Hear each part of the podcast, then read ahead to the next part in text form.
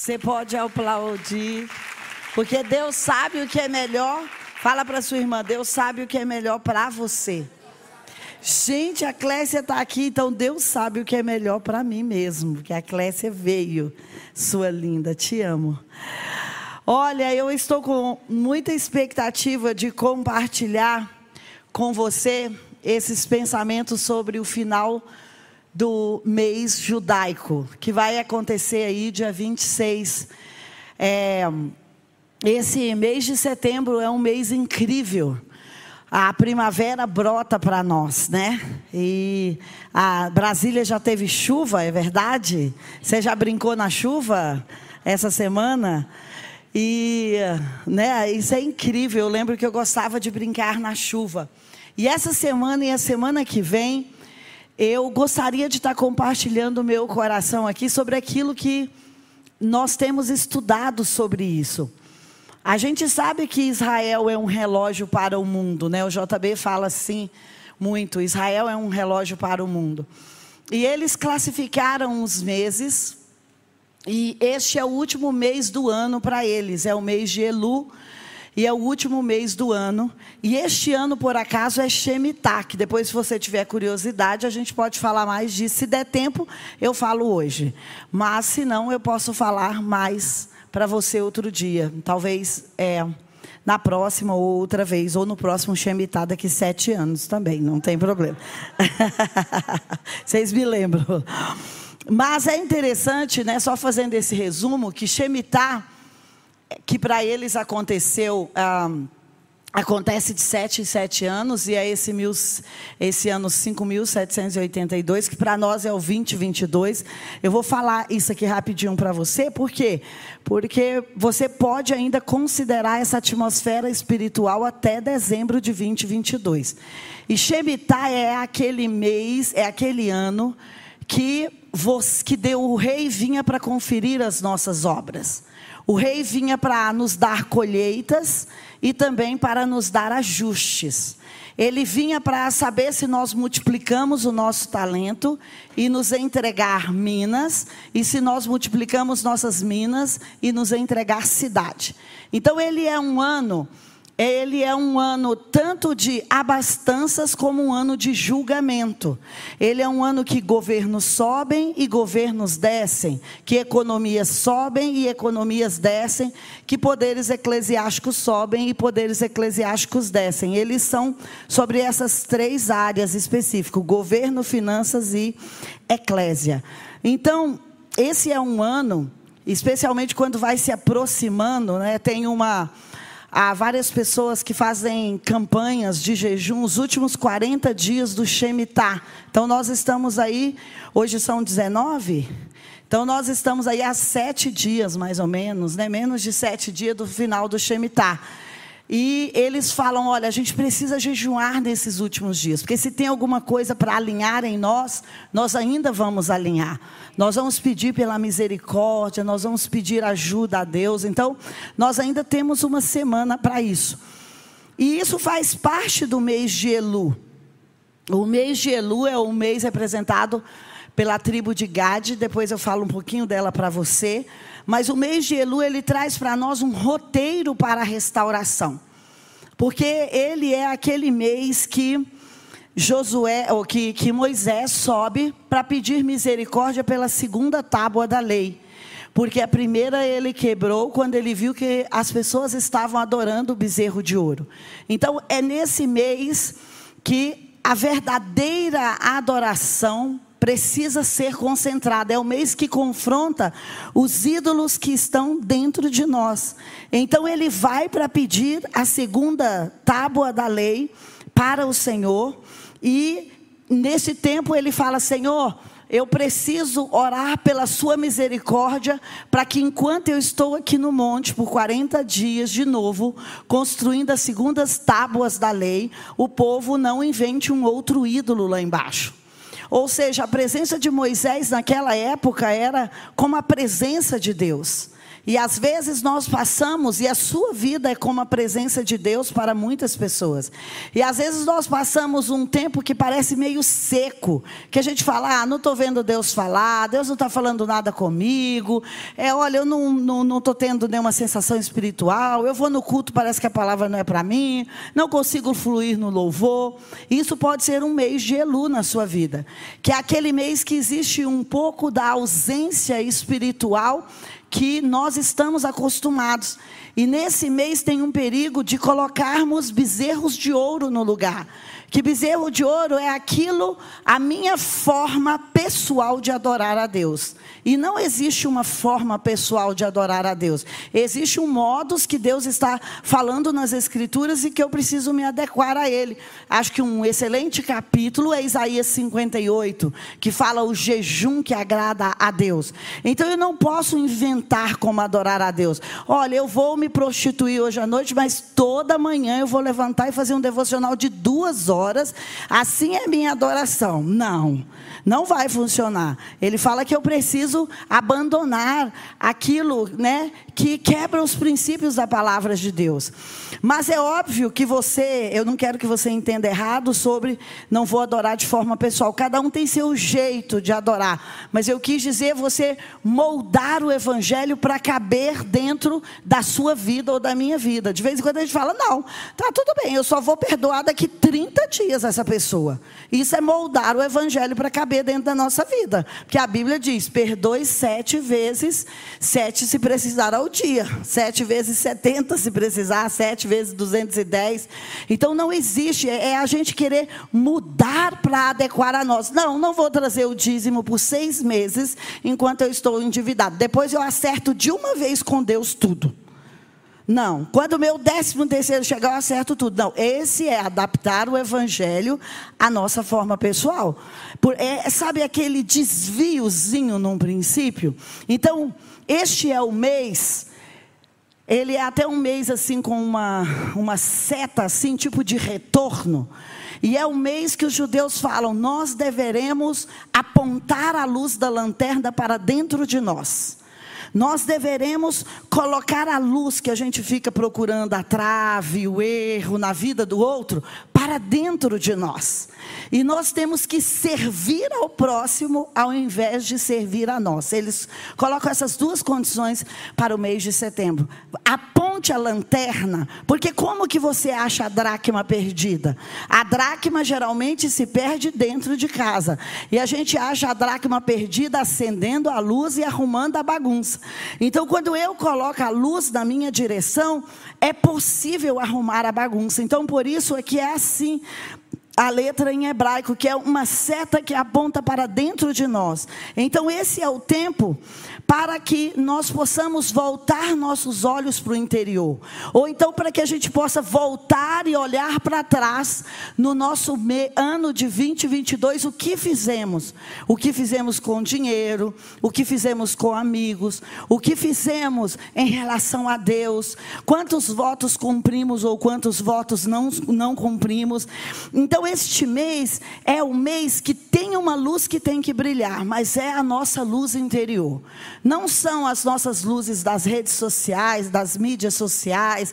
Sabe, nós não temos, não é que olhar para aquilo que vai nos promover mas é aquilo que vai fazer com que nós possamos refletir sobre qualquer trava que esteja no nosso olho. Ou seja, eu preciso alinhar os meus caminhos para estar na presença de Deus. Então, eu quero propor para você um pequeno roteiro sobre restauração aqui. Não é nada grande, mas pensando apenas em textos que estão na Bíblia, é, ali harmonizados com o de Elu. Um dos capítulos que está harmonizado na Bíblia, você pode anotar todos eles para você ler depois, porque a gente não vai conseguir ler hoje, é Ezequiel 8. E Ezequiel 8 é quando Deus fala: Eu estou de olho no pecado da igreja. Eu estou de olho naquilo que fazem em cima do púlpito. Eu estou de olho naquilo que faz atrás do púlpito. Eu estou de olho naquilo que você chama de uma vida com Deus. Então, é neste mês que Ezequiel chama o povo de Jerusalém e fala: olha, cuidado com aquilo que vocês estão praticando. Vocês pregam uma coisa e vocês praticam outra, e Deus está vendo isso. Ezequiel 8 vai dizer o seguinte: os olhos de Deus estão sobre toda a terra para enxergar todas as coisas. Não é porque eu ou você somos líderes, ou pai, ou mãe, ou sacerdotes, que Deus não vai enxergar aquilo que estamos fazendo de errado. Então ele fala: Deus está vendo tudo tudo o que acontece na nossa casa. Que de repente nós falamos para as crianças: olha, fala que a mamãe é maravilhosa. E chega em casa quando a criança deixa uma garrafa cair, grita e esbraveja e tal. Por quê? Porque nós vivemos dois tipos de vida. Então, Ezequiel 8 confronta o povo de Israel sobre dois estilos de vida. Fala assim: o que você vive dentro de casa, as pessoas precisam saber que você vive dentro de casa. Não adianta você ir às sinagogas e falar algumas coisas e depois você vir dentro de casa e fazer outras coisas. É aquelas histórias que o JB conta, né? Que ele, ele fala assim: que morreu lá um pastor e aí o, o filho a, as pessoas estavam lá chorando, mas esse homem é fantástico, é querido, esse homem mudou a minha vida, esse homem é demais. Aí a, a esposa falou: Filho, vai lá ver se é seu pai mesmo que está no caixão, porque nem a mãe nem o filho diria aquelas coisas sobre o pai pastor, né? Então, uau, sabe, tem que ser os nossos filhos, o nosso marido, a nossa esposa, para falar isso sobre nós. É fácil receber elogio dos outros que não come um quilo de sal conosco. É fácil receber elogio. Esses dias eu falei para a Fátima que eu estava até numa viagem missionária, porque eu fui em tantos lugares esses dias, e uma pessoa ficou, mas foi incrível ter você aqui na nossa cidade, não sei o quê. Eu falei, irmã, para.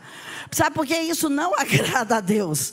Sabe que eu sei que eu não sou tudo isso. Então, sério, eu falei para a irmã, eu falei, irmã, para com isso. Eu não sou tudo isso. Eu sou uma mulher, eu sou uma mulher que busca a Deus, mas você também. Sabe por quê? Em muitos elogios há muitas transgressões.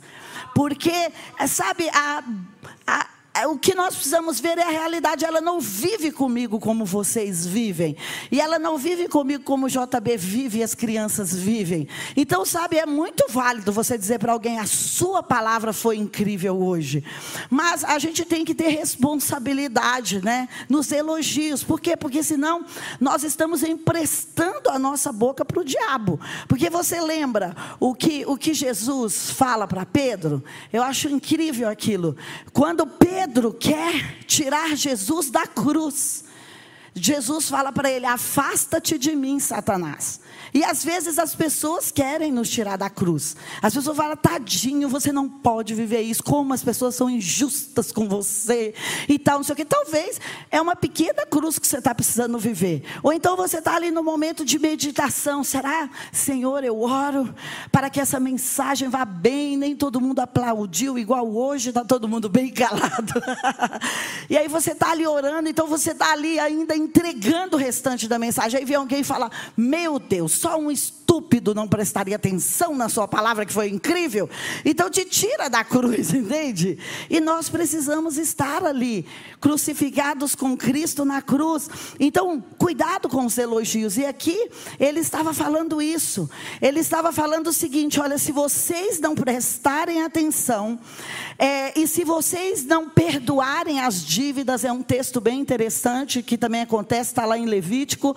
Se vocês não perdoarem as dívidas, nesse mês, vocês podem ser levados cativos. E depois você vai ver que eles foram levados cativos por Nabucodonosor. E a palavra fala o seguinte: para cumprir a palavra do Senhor pela boca de Jeremias, pela boca de Ezequiel, até que a terra tenha restaurado os seus sábados, o seu tempo de descanso, então vocês serão levados cativos por 70 anos e eles vão levados cativos. E às vezes nós estamos vivendo cativeiros porque não perdoamos os outros. Nós estamos vivendo cativeiros porque estamos atolados nos nossos erros dentro de casa, atrás das cortinas, dentro dos banheiros, e tudo isso promove um cativeiro. E, e libertar as pessoas é libertar as pessoas de quê? Da ofensa, talvez do dinheiro. Este é um excelente mês para nós perdoarmos dívidas de pessoas que não te pagaram. Né? Se eu não te paguei e você puder me perdoar, eu já estou aqui pedindo perdão. Mas é um ótimo mês para você liberar pessoas, né? Não ficar assim, tem que me pagar até o último centavo.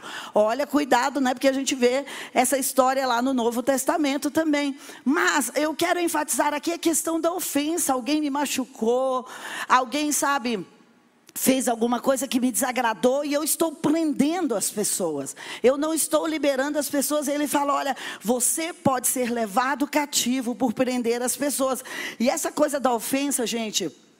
Eu quero fazer só uma pincelada aqui, mas é algo tão sério, porque a oração que Jesus deixou como modelo, como é que é? Se você perdoar a quem te ofendeu, eu vou te perdoar. É a oração que todos nós, inclusive você que está aí de casa, sabe muito bem. Então nós não podemos deixar diante das cortes celestiais o diabo lá, de repente você está aqui, dizima, oferta, faz campanha, faz, sabe, consagração, faz isso, faz aquilo, e o diabo está, hum, tem uma coisa contra Deus, não dá para você abençoar, disse, porque ela não liberou aquela pessoa que olhou assim, mais ou menos para ela.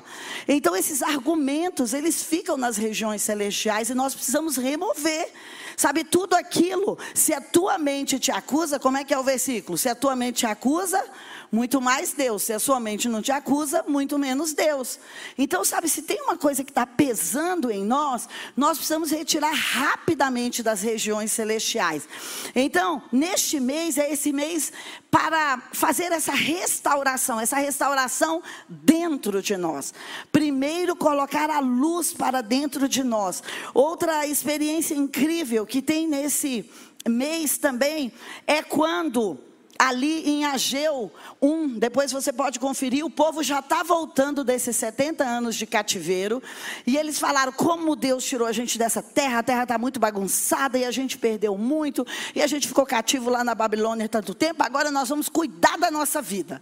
Sabe quando de repente a gente fala assim, ah, agora que eu consegui um emprego, eu vou cuidar da minha vida, agora que eu consegui um marido, eu vou cuidar da minha vida, agora que eu consegui isso, eu vou cuidar da minha vida, agora eu não tenho tempo para ir para o culto, culto, agora eu não tenho tempo para orar, agora eu não tenho tempo para o devocional, minha vida está corrida demais.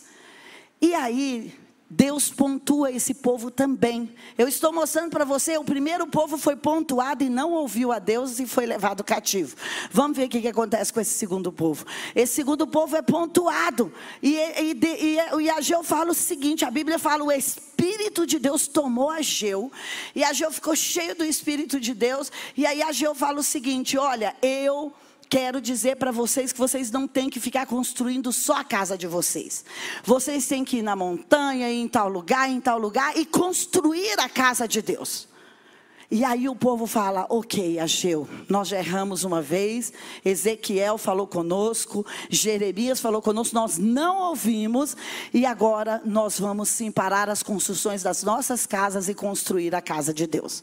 Então, esse é o mês que Deus vai fazer confrontos para a nossa vida. E esse confronto, às vezes, vai vir através das pessoas que nós menos queremos.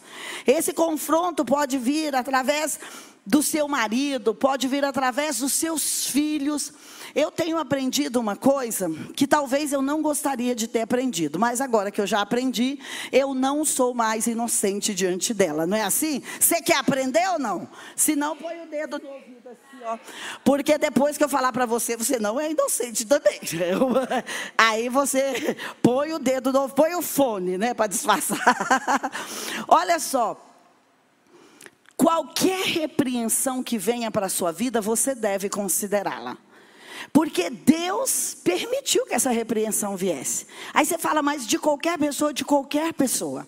A Bíblia diz o seguinte: se for injustamente e você suportar aquele momento, vai ser uma pedra na sua coroa.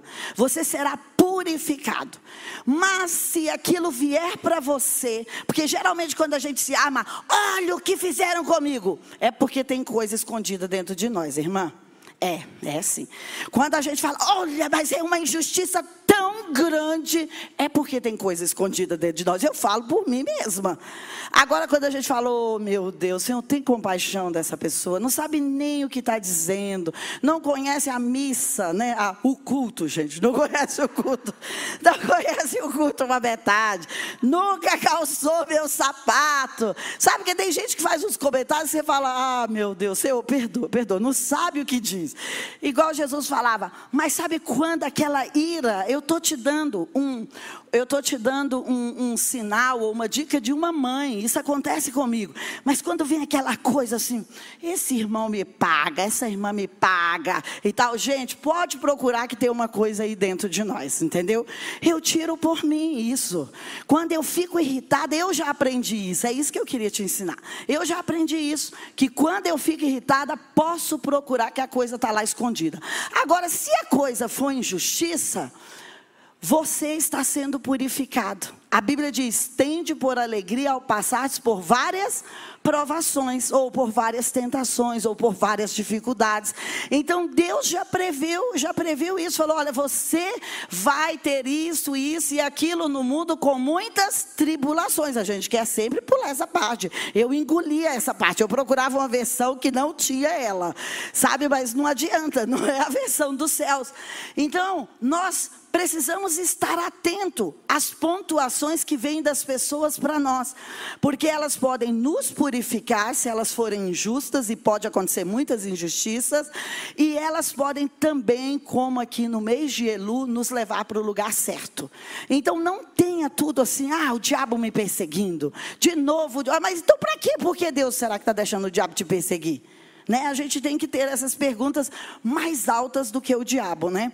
E a terceira, o terceiro texto que eu quero deixar aqui para você é que acontece no mês de Elu também, é algo que nós fizemos recentemente. Os 52 dias de Neemias. A palavra de Deus diz assim: Assim o muro foi concluído em 52 dias, no 25 dia de Elu, quando todos os nossos inimigos ouviram sobre isso, que o muro estava pronto, e todas as nações gentias que estavam próximas de nós, que viram que o muro tinha sido reconstruído, eles perderam a confiança, pois reconheceram que esta obra só poderia ter sido feita com a ajuda de Deus. No mês de Elu acontece isso também. Acontece dos seus inimigos estarem olhando para você com pavor. Sabe aquele texto? Eu amo aquele texto de Josué, vai ser cinco ou seis por ali, que vai dizer assim: Josué, você primeiro Raabe fala para dois espias: vocês podem vir porque o povo está desmaiado. Depois Deus mesmo fala para Josué: Josué, o povo desta terra está desmaiado de terror de vocês. Por que, que eles estavam desmaiados? Porque aquele povo foi livre do Egito. Porque aquele povo andou 40 anos no deserto com as mesmas roupas e com os mesmos sapatos. Aquele povo não plantava e nem colhia, mas comia todos os dias. Aquele povo transformava as águas amargas em águas doces. Aquele povo tirava literalmente água das pedras. Aquele povo derrotou todos os inimigos que apareceram por eles no deserto. Aquele povo tinha todos os dias, durante esses 40 dias, uma nuvem que os guiava e uma coluna que os aquecia. Aquele povo tinha passado pelo Mar Vermelho. E, o, e o império do, do, do Egito já tinha sido destruído. Então, quando essa notícia chegou em Canaã, tanto Raabe como Deus fala para Josué: olha, o povo desse lado de cá está atemorizado. Porque se esse Deus que andou com vocês, chegou com vocês aqui, não resta nada para eles. A Bíblia fala que eles estavam desmaiados de terror. E é tão incrível como esse, é, essa, esse ponto de restauração, se você tiver numa época de gostar de ler a Bíblia, leia Josué de 1 a 6, que você vai ver esses pontos da restauração. Josué atravessa com o povo, ele para na planície ali, que depois que ele faz a Páscoa, depois que ele faz a circuncisão, aquele lugar se chama Gilgal, que Gilgal é o lugar de rolar as coisas que não prestam para fora. E depois Josué vai e fica diante do muro de Jericó. E quando ele está diante do muro de Jericó, a Bíblia diz que ele olha para o alto, e quando ele olha para o alto, ele vê um anjo, e ele vê um ser espiritual, e ele pergunta: Você é alguém que vem me ajudar, ou você é dos nossos adversários? E ele fala: Eu estou aqui para te ajudar, descalça o lugar que você está, porque esse lugar é santo. E ele começa a dar as instruções para Josué como ele vai derrotar Jericó. E não é com espada, não é com armas. Você sabe, é tocando trombetas. E você sabe o que é o mês de Elu? É o mês de tocar trombetas. É o mês de gritar. É o mês de tocar trombetas. Porque quando você toca trombetas, Deus fala lá naquele texto: você está anunciando que você não está vindo sozinho, mas você está vindo para a guerra. Mas você está vindo com o Senhor dos exércitos.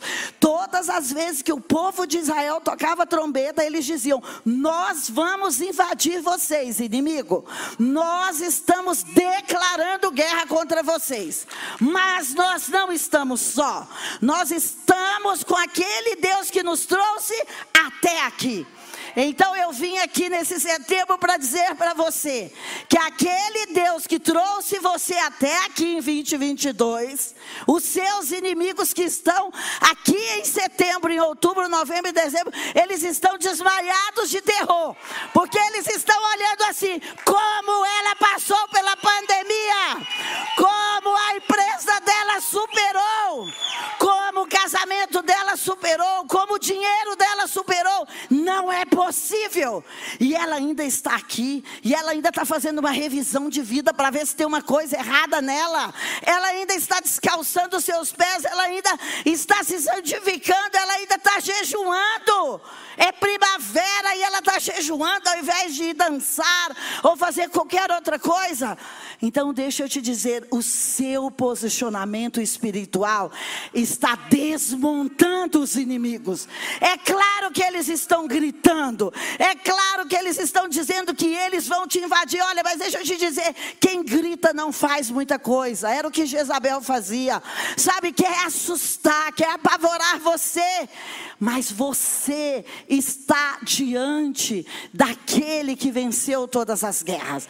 Você está diante do Deus Altíssimo que fez os céus e a terra. E é esse Deus que trouxe você até em 2022. É esse Deus que esteve ao seu lado quando você pegou Covid, quando você foi entubada, quando seu pulmão foi comprometido, quando você ainda nem saiu de casa por causa disso, quando seu marido foi embora, quando seus filhos não se dobraram à disciplina. Então, sabe, os seus inimigos estão pensando assim: vem cá, se nós não podemos destruí-los, eles vão nos destruir agora. Então, sabe, este é o mês, e no final você vai tocar trombetas aqui, você vai cantar, e se segunda-feira que vem puder ter trombetas, você vai cantar aqui, e você vai bradar, sabe por quê? Porque você está anunciando para a sua Jericó que você está chegando, e que você já fez a Páscoa, que você já fez a circuncisão, que você já sacrificou, que você já trouxe oferta, que você já orou, e que você você está pronto para a guerra e que você não está vindo sozinho. Aquele anjo que apareceu, aquele ser celestial que apareceu para Josué lá, está vindo conosco nessas guerras. E por último, eu quero te dizer a tribo de Gade é a tribo que representa esse mês. E a Bíblia diz assim em 1 Crônicas 12: eles eram homens corajosos, eram os gaditas. Eles se aproximaram de Davi na fortaleza, no deserto. Eles eram homens treinados para a guerra, que sabiam manusear escudos e lanças, cujo rosto era como o rosto de leões e eram velozes como as gazelas no exército. Este é o exército que o inimigo está vendo através da sua vida. Sabe, ele não está enxergando uma pessoa, ele está enxergando um exército. Ele fala: Olha, eu não estou enxergando uma pessoa, estou enxergando um leão vindo na minha direção, e eu não sei o que fazer. E sabe, os gaditas ou a tribo de Gade, eles tinham uma coisa diferente. Quando o ataque vinha contra eles, eles mordiam no calcanhar o inimigo, eles pisavam. Então, sabe, eu quero que você fique de pé e que você comece a orar: Olha, os meus pés estão treinados para esmagar as serpentes que estão vindo contra mim. Os meus pés estão preparados nessa jornada de 2022 para esmagar as serpentes que estão vindo contra mim. E o meu rosto não vai ser o rosto de um humano, vai ser o rosto de um leão diante do inimigo. E eu não vou derrotá-lo com as armas humanas, mas eu vou derrotá-lo com as armas espirituais, com a minha adoração, com o meu louvor, com a minha dependência, ao olhar para o alto e dizer: Senhor, de onde me virá o socorro? E sabe aquela palavra, espada nua, que aquele guerreiro segurava, sabe o que significa aquela palavra? Uma estratégia para vencer. E nesta noite eu queria que você levantasse as suas mãos, porque eu quero orar para que você possa receber uma estratégia para morder, para atacar o calcanhar do seu inimigo. Sabe, você vai, você pode até estar sofrendo um ataque agora, mas quando ele se virar para ir embora, você vai atacá-lo. Porque sabe, os gaditas não estavam na frente, mas eles mordiam o calcanhar e eles eram impossibilitados de continuar andando. Então, sabe, levante as suas mãos, porque eu, como mamãe, quero pedir isso para o Senhor, que você receba a sua estratégia para morder o calcanhar do seu inimigo, que ele, ele já está atemorizado, ele está te ameaçando, ele está mandando cartas, ele está uivando, rosnando, gritando, ele está te perseguindo, ele está te afrontando, te ofendendo. Mas deixa eu te dizer, Deus está com você, gadita. Deus está com você, mulheres. Deus está com você, mulher da comunidade das nações. Deus está com você que chegou até setembro de 2022. E sabe quanto mais a sua luz for colocada para dentro e mais você tirar todas as ofensas, todas as amarguras, tudo que está no seu coração, mais você vai poder morder profundamente o calcanhar deste inimigo. Então, sabe, comece a pisar com os seus pés forte no seu lugar. E sabe, comece a, a fazer talvez o seu, o seu próprio toque da trombeta. Comece a avisar para o seu inimigo pessoal que você está indo. Marca essa noite de hoje e fala: olha, a partir dessa noite de hoje, a partir desse dia de hoje, 19 de setembro, eu estou indo te perseguir. Antes que o ano judaico termine, eu estou indo para estourar uma guerra contra você. Eu estou indo trocando trombetas, eu estou dando voltas, e quando eu gritar, e quando eu tocar a trombeta, os seus muros vão cair, a sua proteção vai cair, a sua defesa vai cair, você vai ficar vulnerável. E eu vou te atacar aonde você menos espera. Porque Deus está tirando aquilo que encobria você, que fazia você forte. Se prepare para receber notícias essa semana. Se prepare para saber de coisas que você não sabia por anos. Se prepare para ver a vulnerabilidade do seu inimigo. Oh, se prepara, porque Deus vai descortinar. Ele vai descortinar para você. E o seu inimigo vai estar vulnerável. E ele vai dizer: faça isso, filha. Faça isso, filha. Ah, e você vai fazer. Ah, ele já está ouvindo hoje. O seu está ouvindo hoje a sua trombeta. E ele já está tentando de tudo para saber como é que vai se esconder o seu rosto de leão está chegando muito próximo. Oh, oh, continua baixando.